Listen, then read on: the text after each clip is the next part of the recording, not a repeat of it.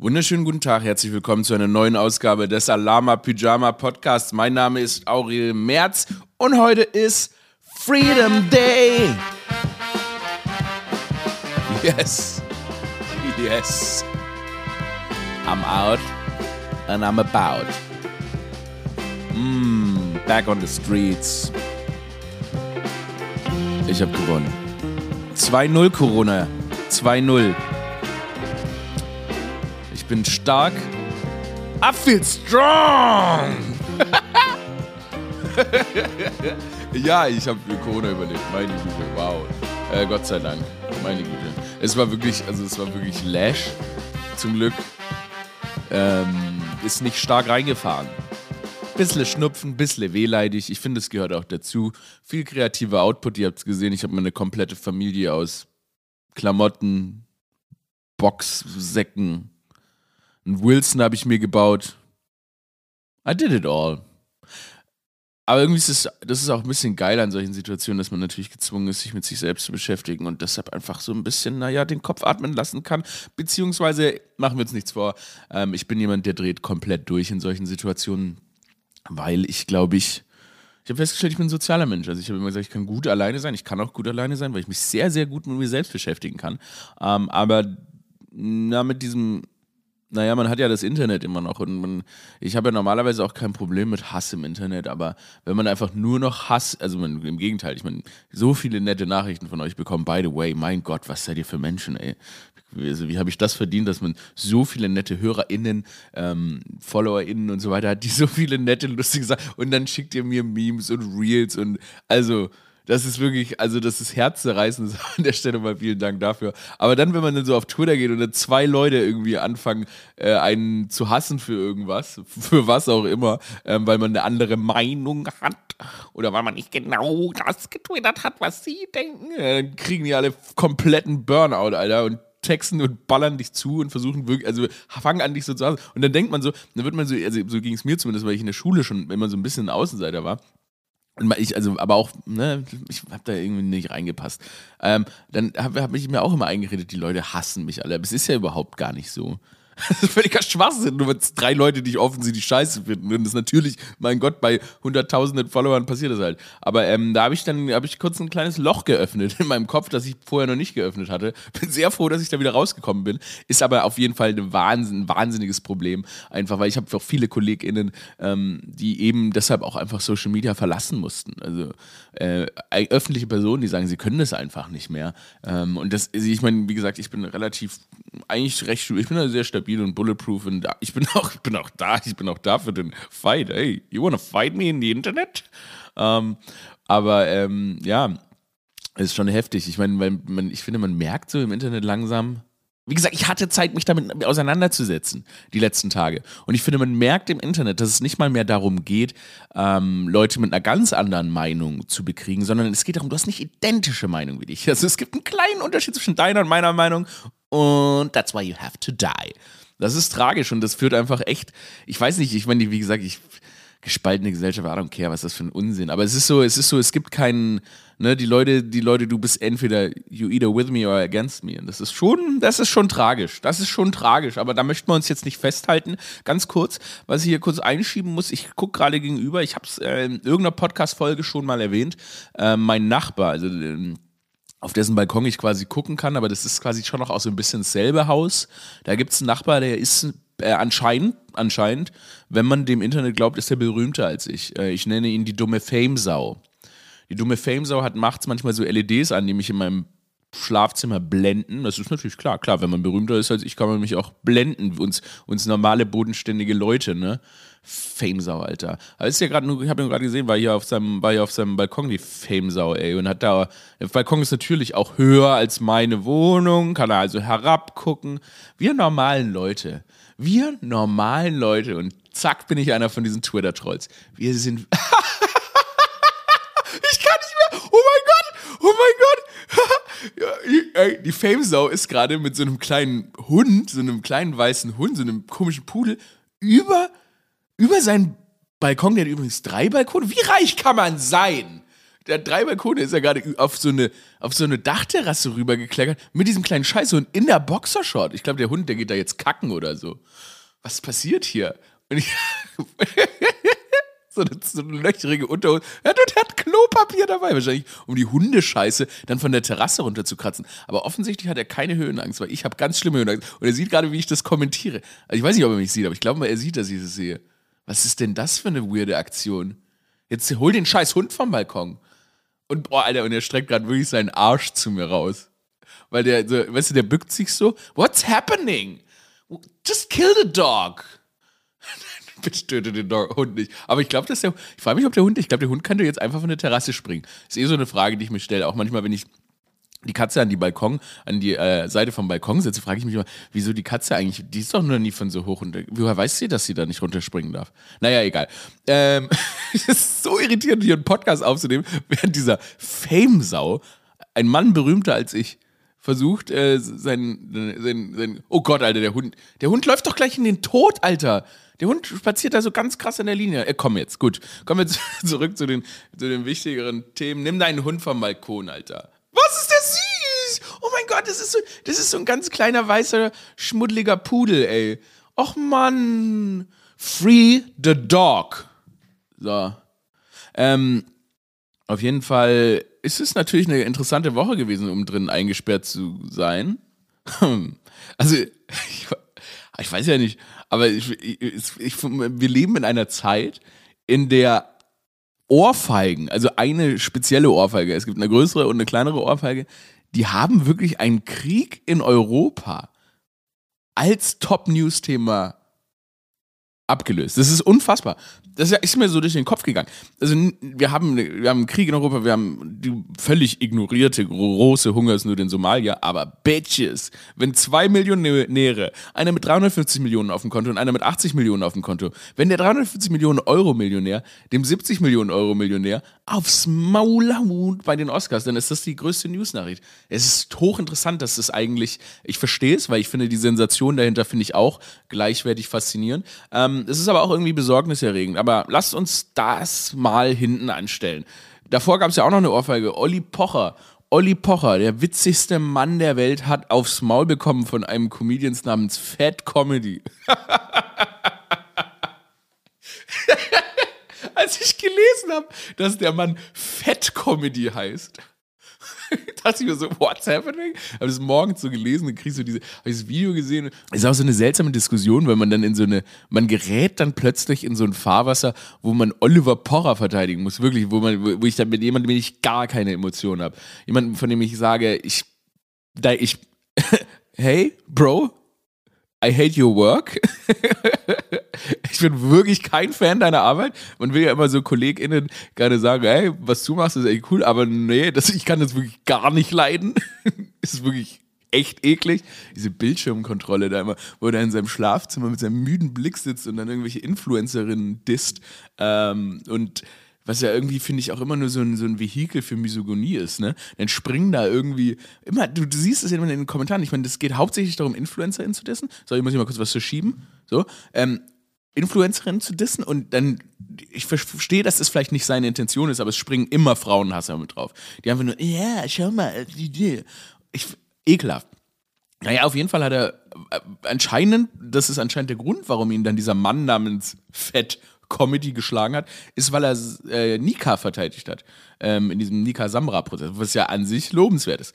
Aber dann, ähm, egal, dieser Fat Comedy hat ihn dann geschlagen und den da irgendwie daneben sitzen Klaus Strunz, Christoph Daum, erstmal MVP Christoph Daum, der sich überhaupt nicht einmischt, obwohl er genau daneben sitzt und überhaupt auch kaum reagiert. Wobei ich auch sagen muss, man, ich meine, Christoph Daum ist total alt und ich erwarte wirklich nicht von Christoph Daum, dass er dann handgreiflich wird oder so. Aber der Rest der Männer, die dann da so zugucken, einfach wirklich auch gar nicht reagieren, das fand ich schon äh, erschreckend. Ich meine, es mag Schock sein, aber so ein Mengenschock fand ich dann schon komisch.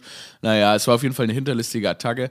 Und da bin ich dann auch schon in so Diskussionen geraten ob ich da Oliver Pocher verteidige, weil ich sage, Gewalt ist keine Lösung. Naja, ich sag mal schon so, wenn wir an einem Punkt in der Gesellschaft angelangt sind, und das wird auch die zweite Ohrfeige, über die wir heute sprechen, ähm, betreffen, wenn wir an einem Punkt an der Gesellschaft angelangt sind, in dem die Mehrheit sagt, ja doch, ähm, Gewalt ist, äh, pass auf, Gewalt ist keine Lösung, aber Gewalt ist irgendwie wichtig oder es wird gefeiert und so weiter.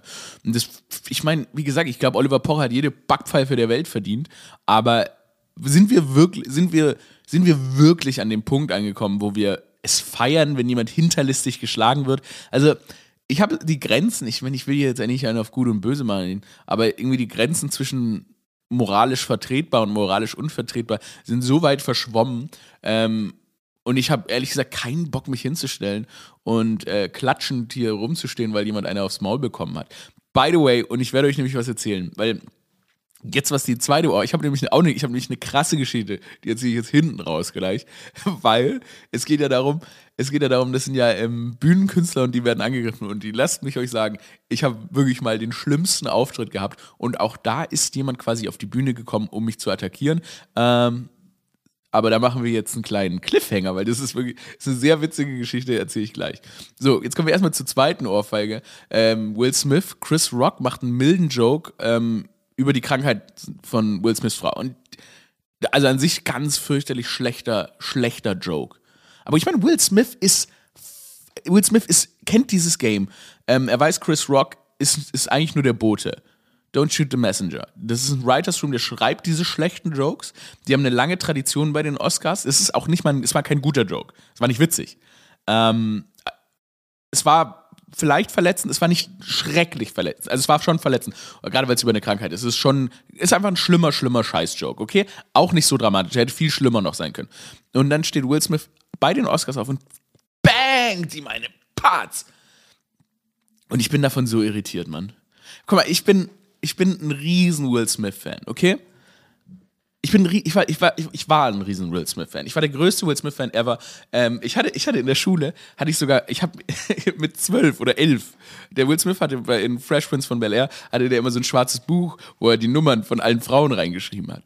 Und als ich zwölf, elf oder zehn, was auch immer war, habe ich, nee, jünger wahrscheinlich sogar, habe ich in der Buchbinderei, ich bin in eine Buchbinderei gegangen und habe mir dieses Buch selbst gebunden, ein schwarzes Buch.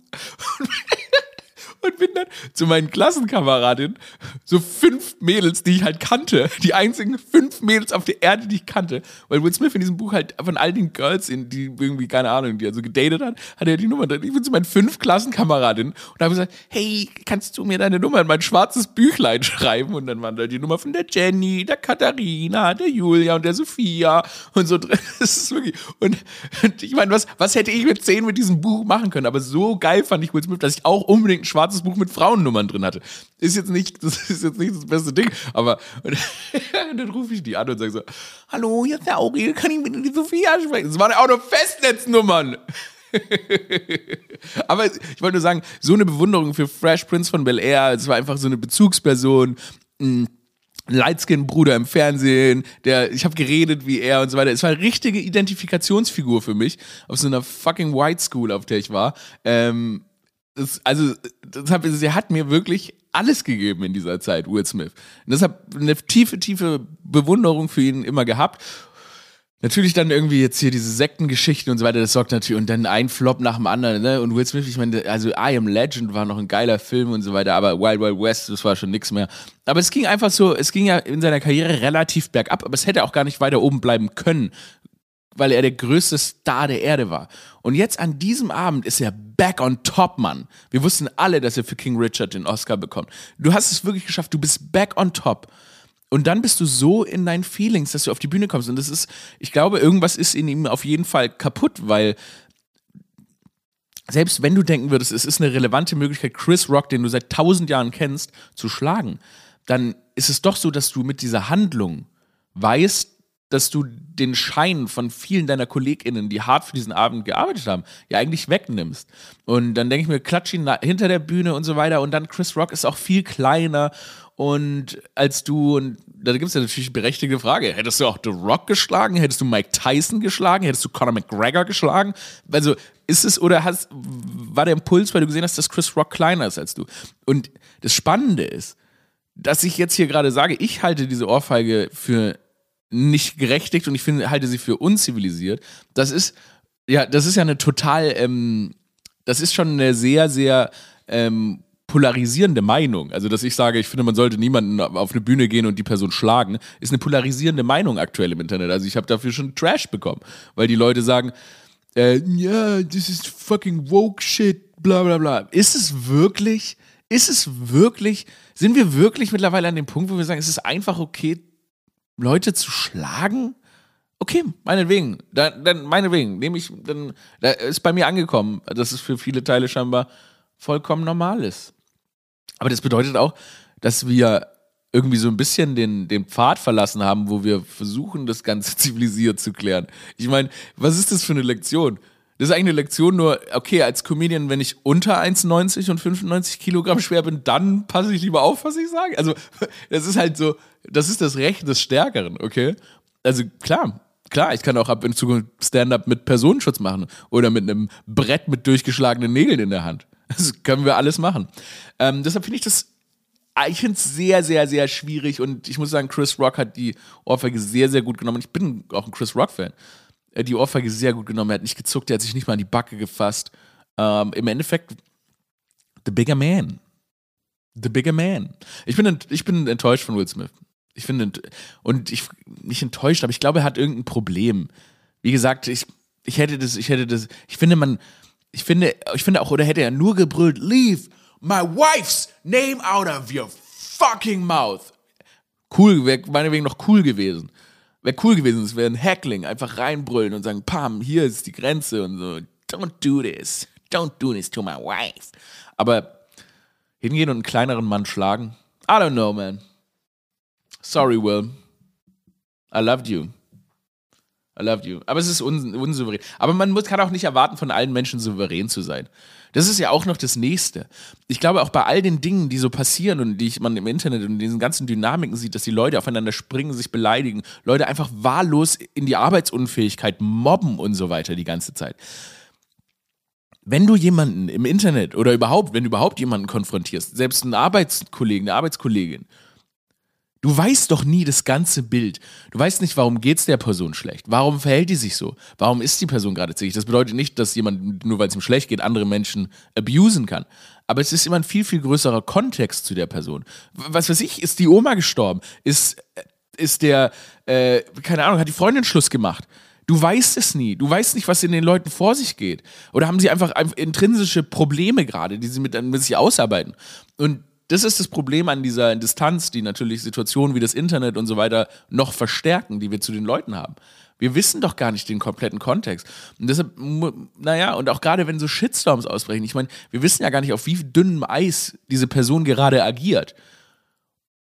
Ich meine, klar, wenn sie das jetzt, wenn sie jetzt immer, immer, immer Scheiße redet, okay, okay, maybe, maybe ich meine, Beispiel Julian Reichelt. Ich meine, klar, ich glaube auch, der ehemalige Bildchefredakteur Julian Reichelt, ich glaube auch, dass der psychisch auf dünnem Eis unterwegs ist und das ist auch schon fast zu bemitleiden. Aber ich, da spüre ich halt eine, eine Warum ich jetzt sagen würde, okay, da würde ich Kritik, also ist jegliche Kritik zugelassen, weil ich das Gefühl habe, diese Person hat eine böse Agenda. Also eine Agenda, die, ähm, also der sagt sehr populistische Dinge, nicht unbedingt, weil er sie glaubt, sondern weil er popular, äh, popu, oh Gott, ich bin so ich sehe 7 Uhr morgens, haben wir auch nicht vergessen. Warum mache ich das eigentlich immer um 7 Uhr morgens? Aber nee, weil er popularisieren will.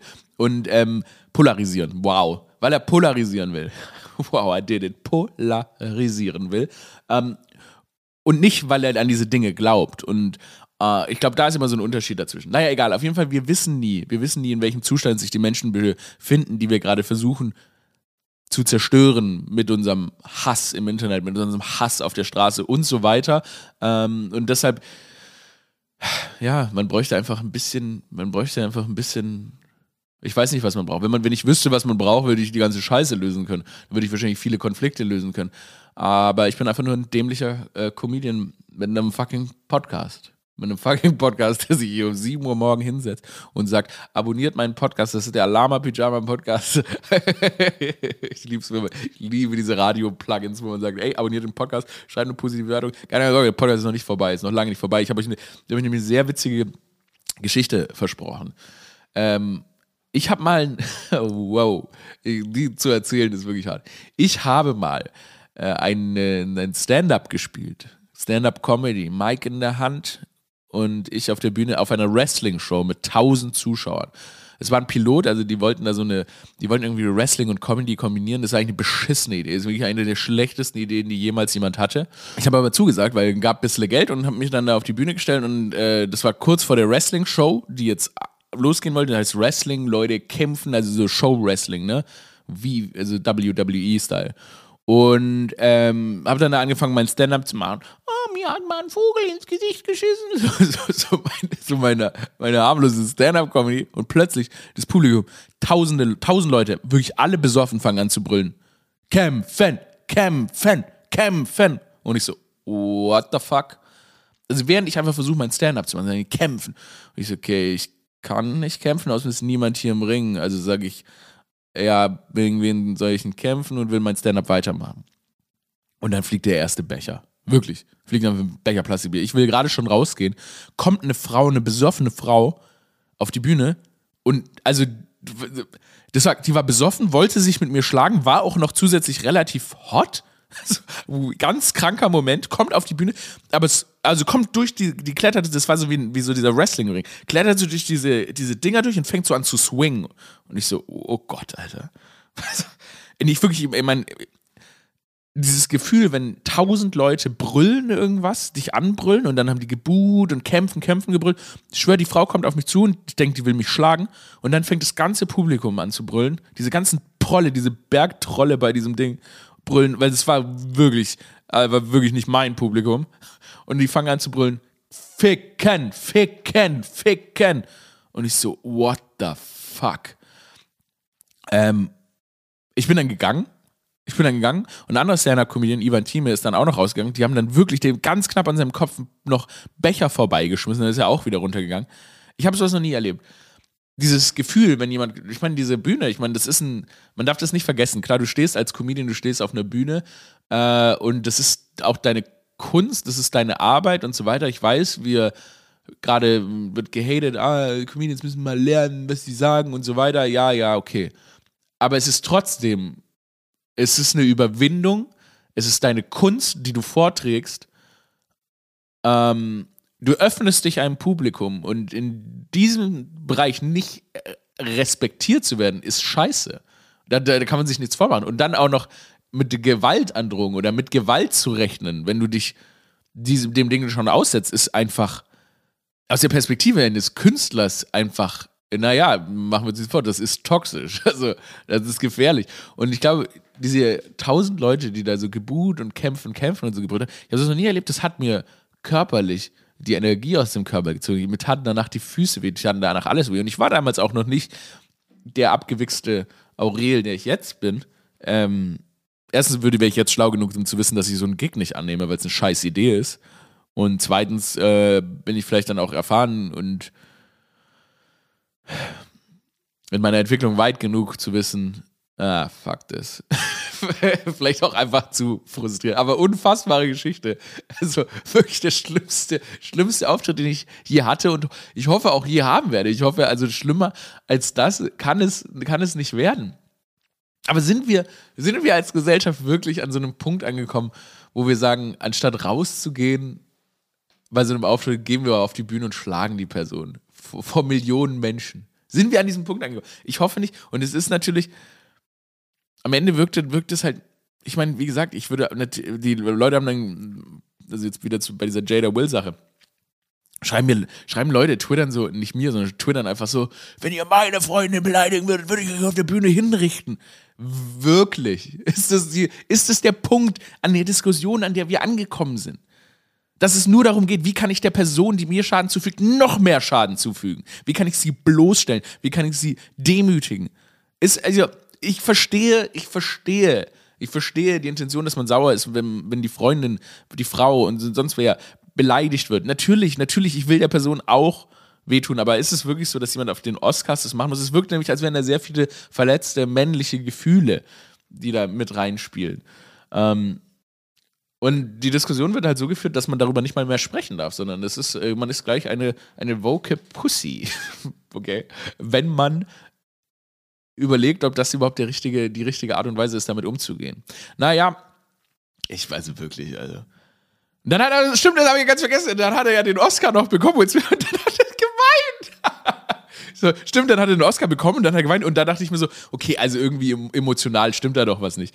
Ehrlich gesagt, das ganze, die ganze, ganze, der ganze Abend von Will Smith wirkt wie so ein krass weirder Cocaine-Trip. So, du gehst so hyped auf die Oscars, uh, bist du auf dem roten Teppich, here comes the man in black. Galaxy Defender. Alle so, Woo, there's Will.